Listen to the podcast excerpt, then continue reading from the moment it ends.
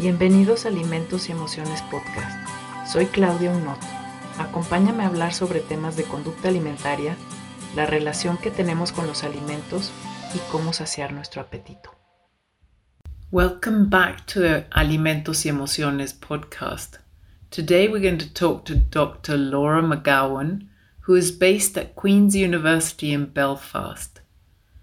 As a psychologist, Laura's research focuses on theory based behavior change interventions to improve diet and nutrition status and to prevent and treat obesity in a variety of population groups. Laura has a particular interest in the role of novel behavior change methods such as habit formation and peer support, and she is keen to explore dietary behavior change across the life course, including the preconception, pregnancy, and aging populations. She's a member of the Research Impact Subcommittee for the Division of Health Psychology and a committee member for the Division of Health Psychology in Northern Ireland. She's the regional lead for the Association of Obesity of the Study of Obesity in Northern Ireland Network and an invited member of the Obesity Prevention Steering Group at the Department of Health in Northern Ireland. She is also an invited member of, of the All Ireland Obesity Coalition, Safe Foods, and she regularly contributes to the popular press via articles and interviews. Laura McGowan is going to talk to us today about interventions across the reproductive years. Please don't forget to share this episode, subscribe to Alimentos y Emociones podcast, both on Spotify, iTunes, Anchor, or all of your other favorite podcast platforms. You can also watch this program on YouTube. And please leave us a comment and press the notification buttons. This will help us grow this channel. Also, remember that on Spotify now, you can leave us some stars. This helps us to position the podcast in a way as a way of disseminating science and help us grow our community. You can do this by entering the Alimentos y Emociones podcast profile on Spotify. Next to the bell, you will find three vertical dots where it says Rate this program, Rate us, and help us grow. Hello, everyone, and welcome back to Alimentos y Emociones podcast. It's very exciting to have Laura McGowan here with us today to talk about interventions across the reproductive years. Hello, Laura. Nice to have you. Hello, Claudia.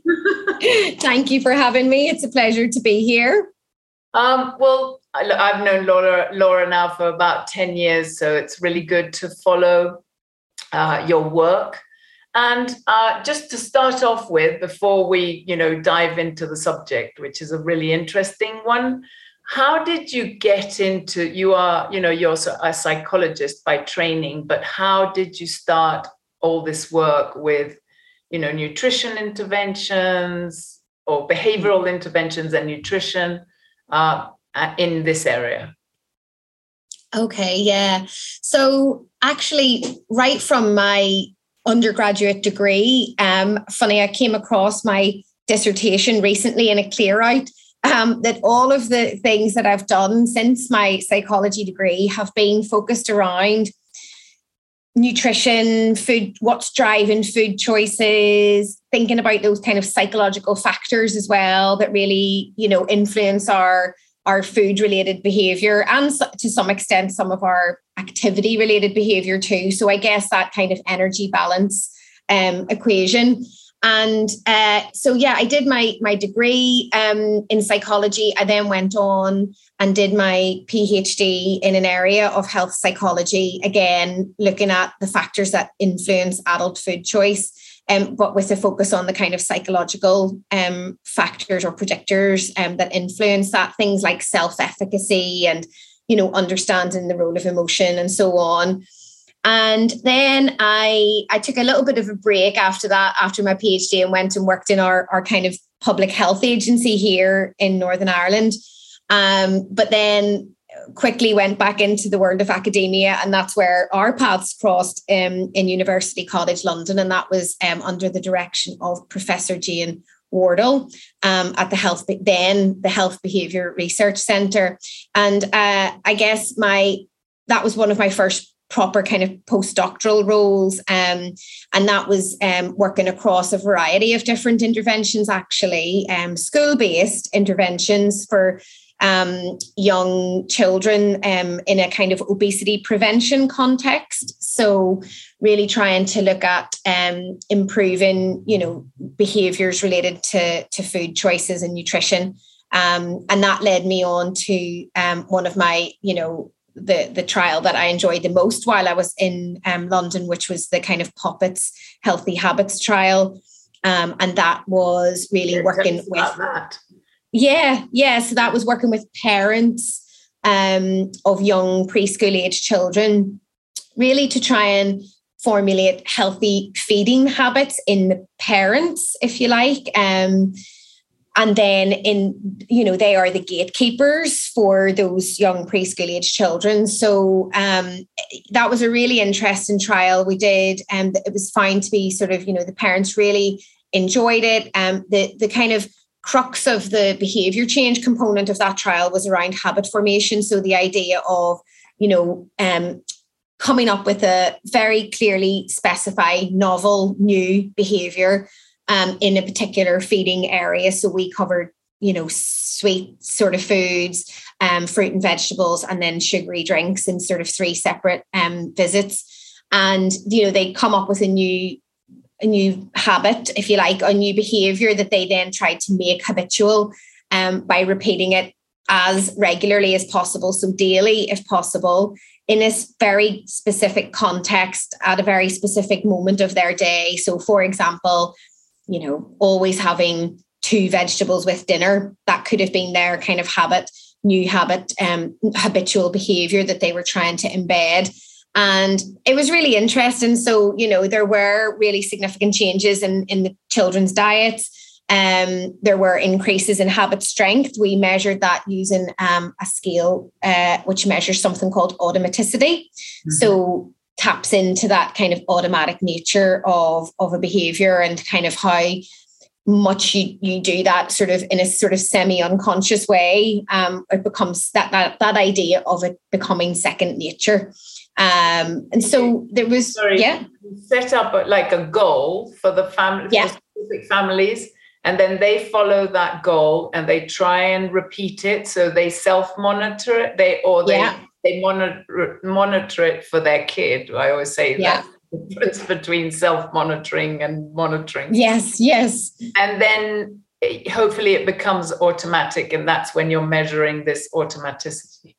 Exactly that. So you know, there were lots of what we would call behavior change techniques. There were lots of other behavior tech change techniques at play in terms of the setup of this new behavior, this novel behavior, and the tracking of it. Um, and then habit formation, I suppose, was, you know, can be looked at as just one one behavior change technique in itself. Um, and so, you know, the idea was repeating it in this very specific context um, over time, you know, it would then acquire, it would take on the, what happens is it takes on, you know, you start to respond to the cues of dinner rather than having to remember each time, okay, really intentionally, okay, I need to, you know, cook two vegetables or provide two vegetables with this meal.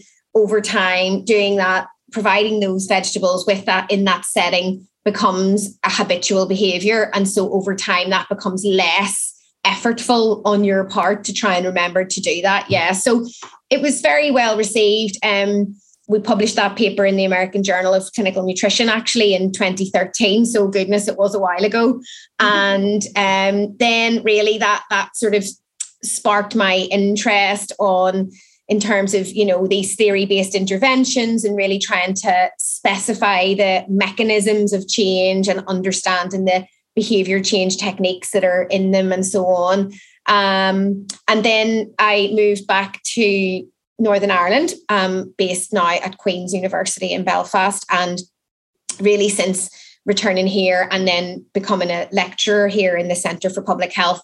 I've worked on a variety of different behavior change interventions, but all have the theme of you know improved nutritional behaviors. Um, and in many of those trials we've also embedded habit formation as a kind of mechanism for achieving behavior change.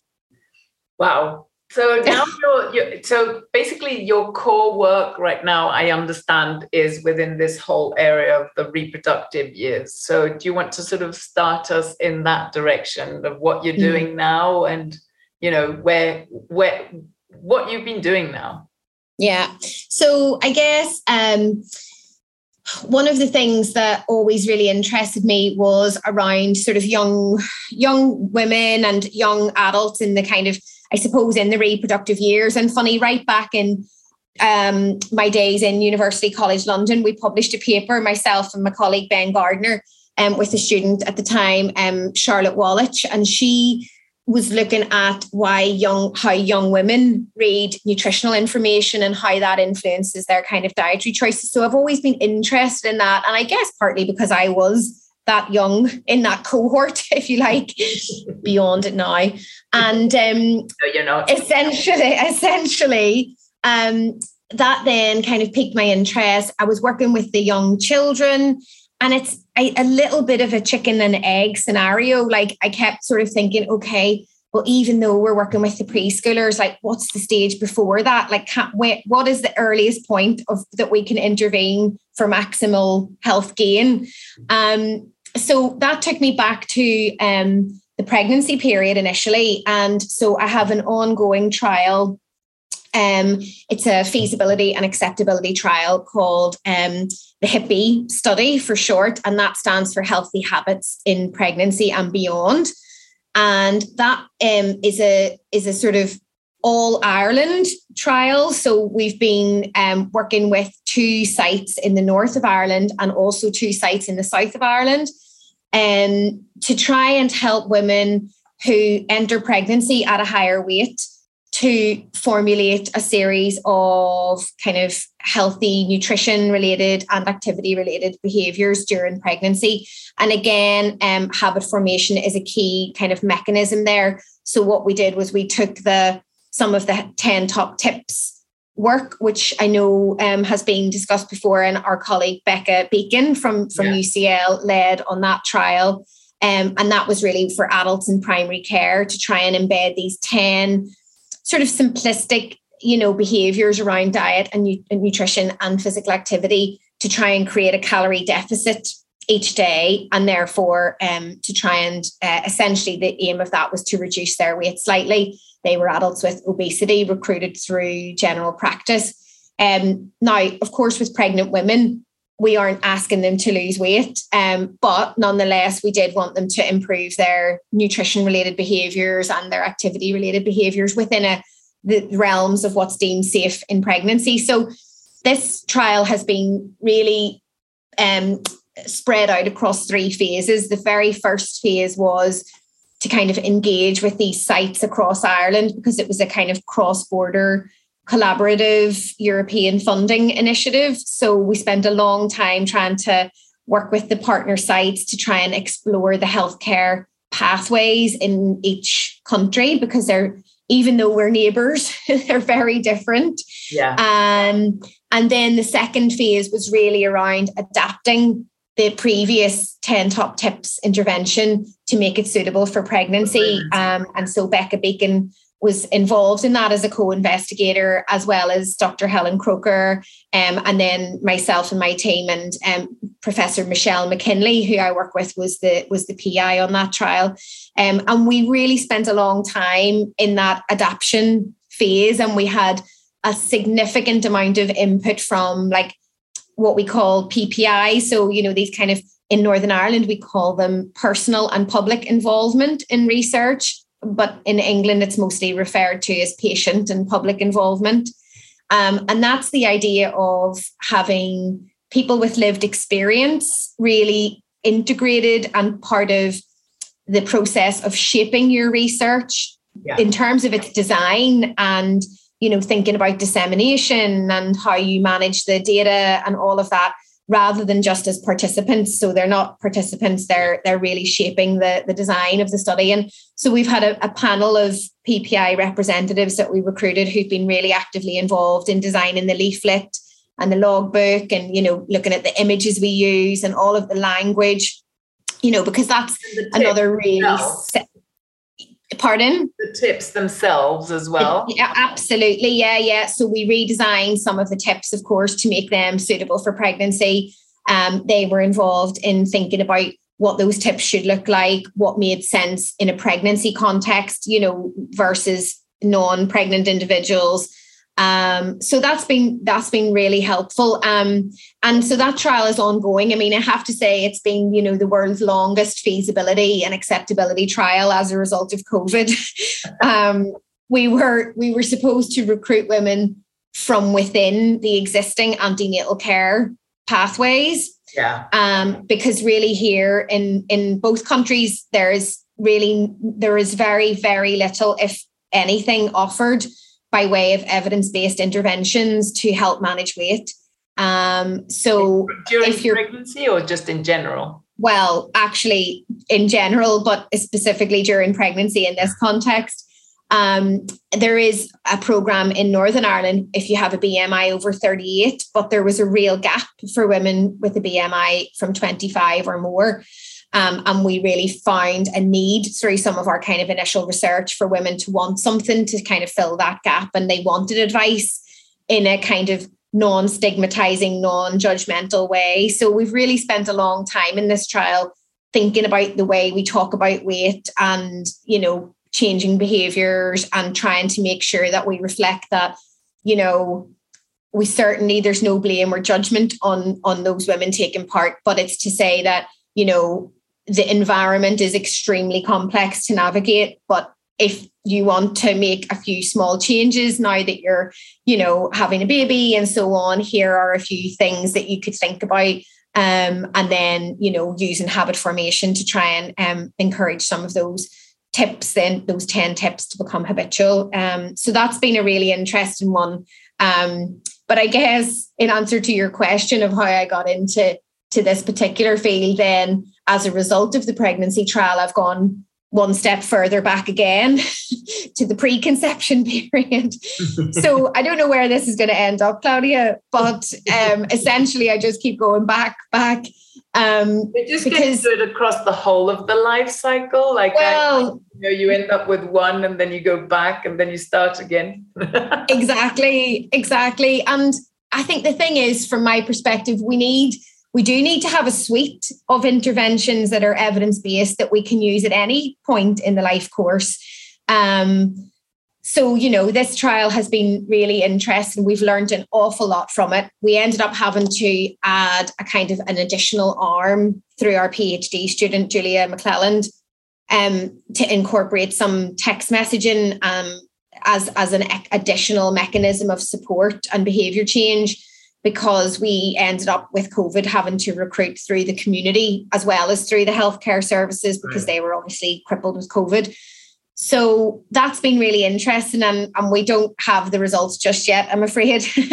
They're, you know, I was just on a call earlier. So I think we have two participants left that need to do their 36 week um, pregnancy, you know, data collection point, and then we follow them right up to six or eight weeks postpartum. So it, it won't be too far away, but you know, we're that trial will have shown us some really interesting stuff.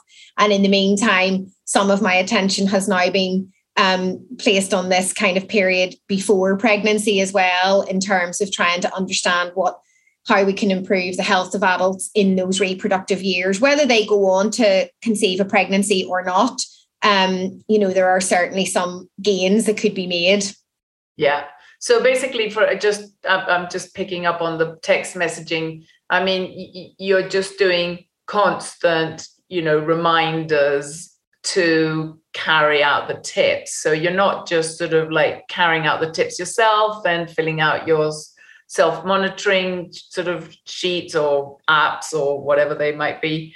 Uh, you're actually sort of like text you know you're, you're getting a message to i mean we had that a lot you know people when when i did my ATI uh, you know, which was a appetitive trait intervention study as well. It's just, you know, you, again, it wasn't even a feasibility, but you, you're trying to getting the people to remind them to do stuff does yeah. help and very likely in the habit formation. Yeah, exactly. So the text messages were thought to be a sort of an additional prompt for behavior. You know, we've coded some of the behavior change techniques within those text messages. So the message in itself, I suppose, served as a prompt or a reminder, but dependent also on the context of and the content of that message, there may have been additional kind of behavior change sort of um, components within that. So sometimes they ask participants to you know, do enter into a two-way, you know, text back yes for this or no for that. Um, they weren't, you know, they were automated, so they weren't, it wasn't personalized as such. Yeah. Um, but they were all personalized to the level of pregnancy that they're at and, you know, made specific for their, you know, time timeline, but they weren't um tailored as such in in that personalized way as it the researcher on the other end. But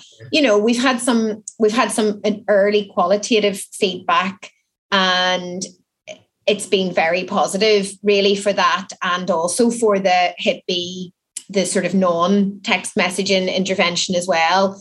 Um so i guess we'll see what the results say. Um but certainly at this stage we feel pretty confident that women find it acceptable um, and and you know did did enjoy that that process. And who knows whether we'll see in the data whether the text messages added a layer to sort of help with that level of behavior change or not. It's a chaotic time yeah, in pregnancy. Um, even if it's a first pregnancy a lot of the women involved in the studies were in a an interconception period as well. So they had already maybe one or more children, and then this was a subsequent pregnancy. So again, that means things become even more challenging in terms of your own health and trying to remember what to do and when to do it. So, yeah, we'll see whether the text messages helped in any way.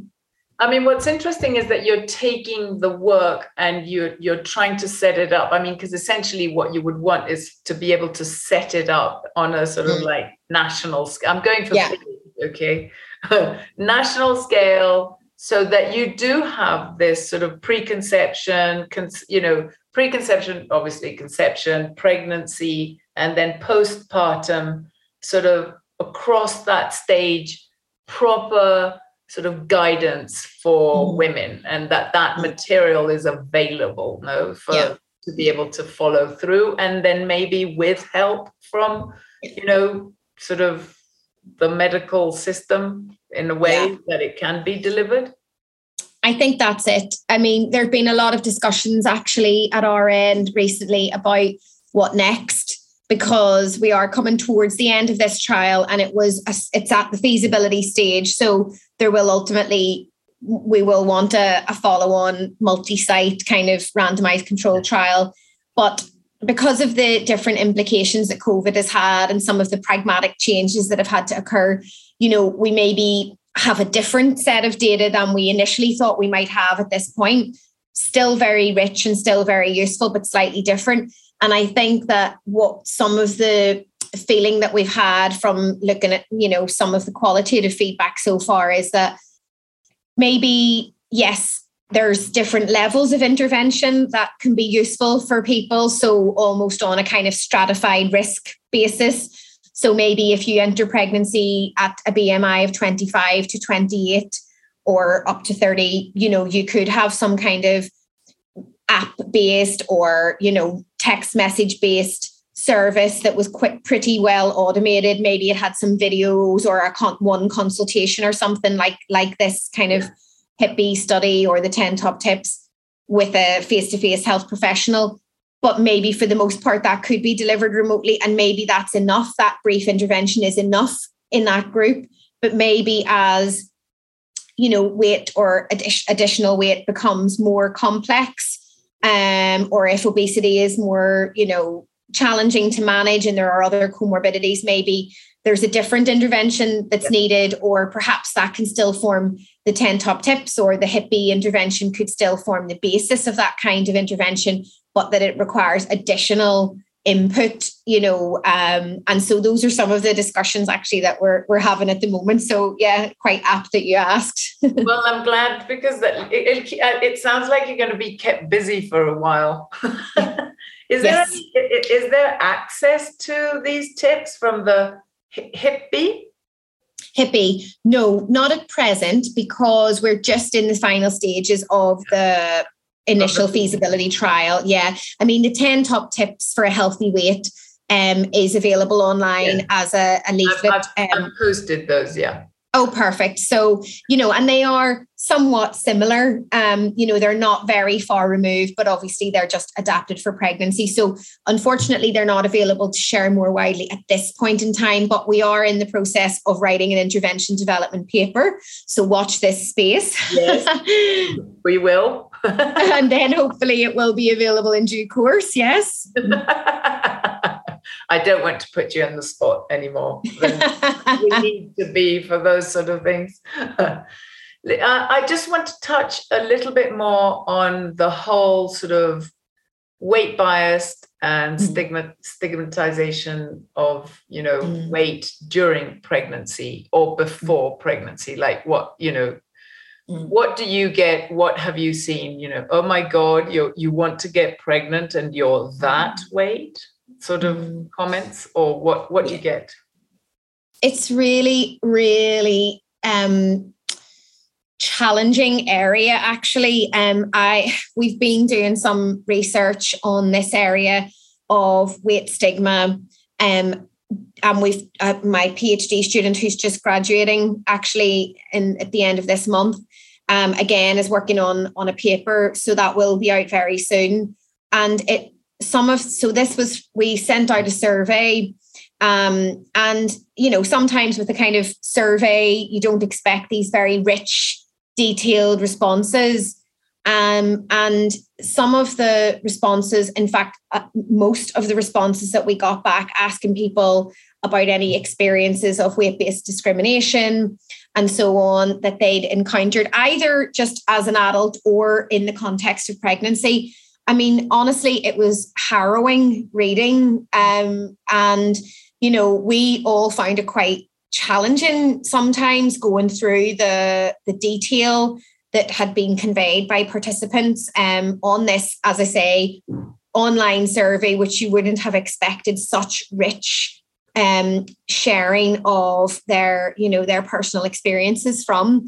And, you know, everything from just equipment not being right, you know, not having a blood pressure cuff that you know will fit a lady on the um, on the arm during pregnancy, or comments um, from, you know, as maybe a, a sonographer um, who is having trouble seeing what they need to see in terms of the scan and makes reference to, you know, because of additional weight that a woman might be carrying um, you know, and the, these comments were not isolated incidents. I mean, this was a, a really common um, find amongst the data. You know, um, also things like, um, you know, even to the very far end of the spectrum where women felt they couldn't continue with a pregnancy because they were so fearful of the risk that they had put an unborn child at because of their excess weight.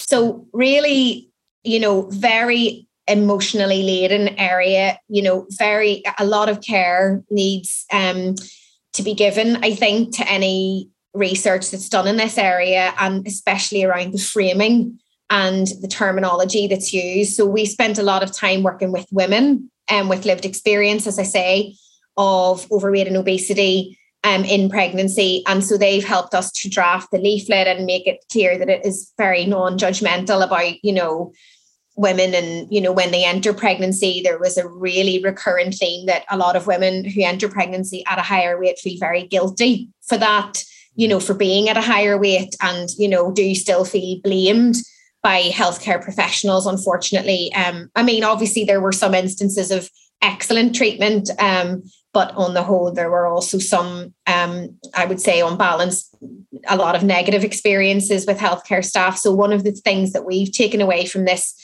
piece of work is that, you know, when we even go in to implement a trial, for example, like the HIPPY study, you know, we were training the staff directly involved in the intervention, for example, in terms of approaching women about a study like this.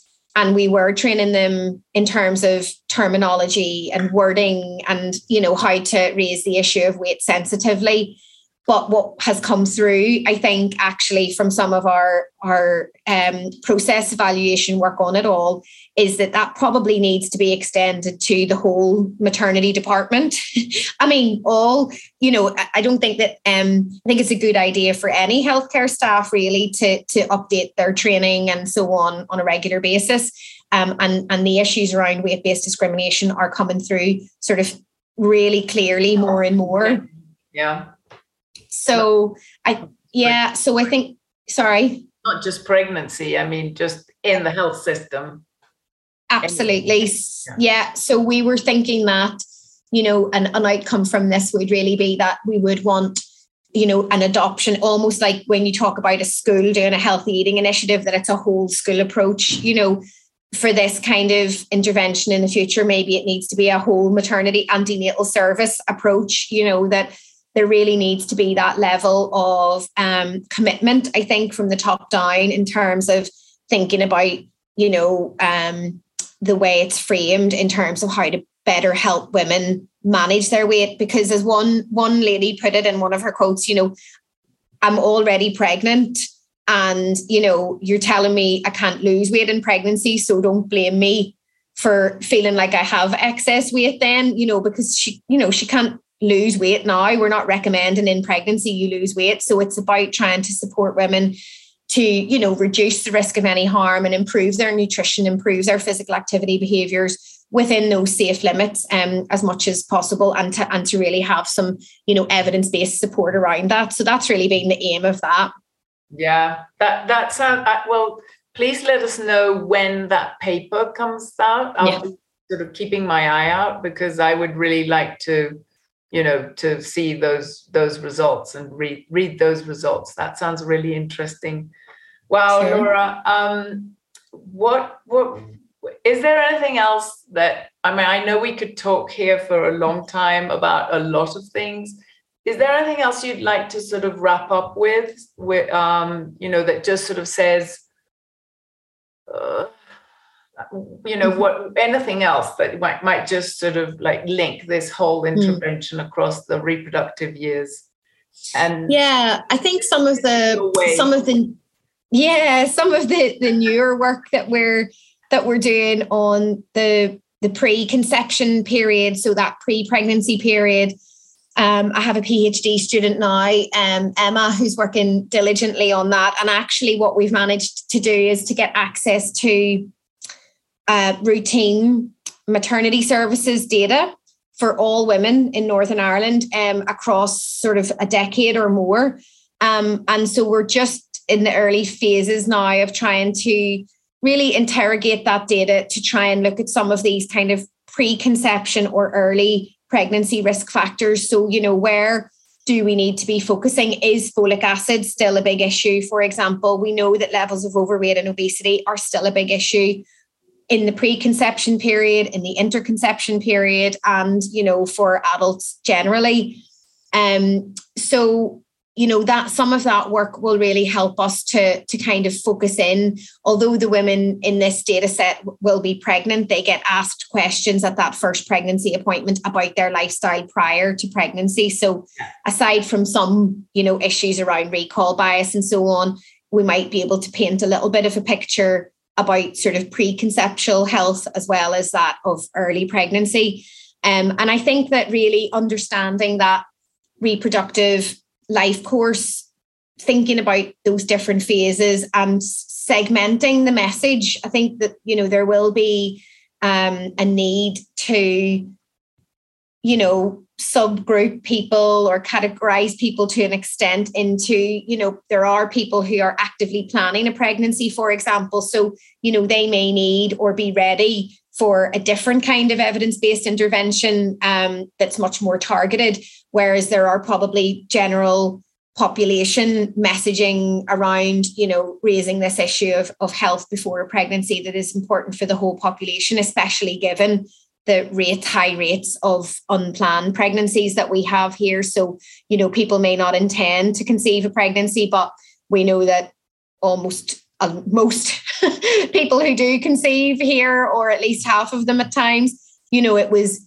maybe mistimed for example not not exact intentionally planned.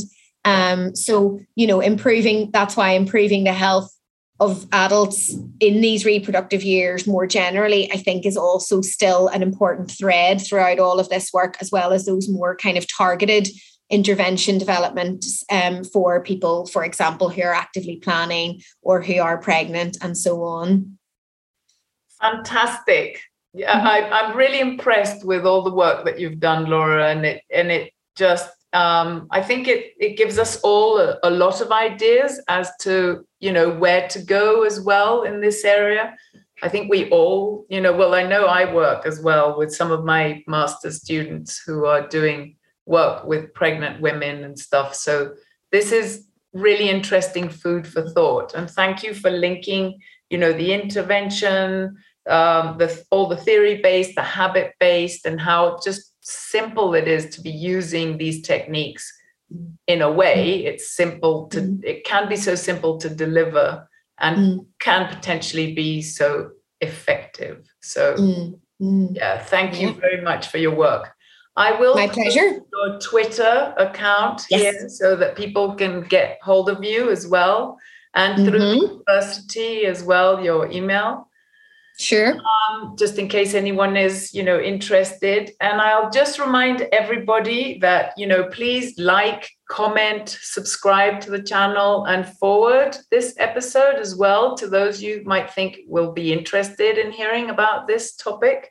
Uh, so that you can just help this community grow because we're literally trying to disseminate, you know, science, but behavior change as well, mainly. Mm-hmm. So thank you everyone for being here with us on this uh, episode of Alimentos y Emociones podcast. Thank you, Laura, so much for being here with us today. And thank you. Um, I remind everybody that we continue to nourish each other. So mm-hmm. see you soon. See you next time. Thank you. Bye. Thanks very much. Bye. Gracias por escuchar un episodio más de Alimentos y Emociones Podcast. No olvides dejar un comentario, suscribirte al canal y presionar el botón de notificaciones. Y recuerda, nos seguimos nutriendo.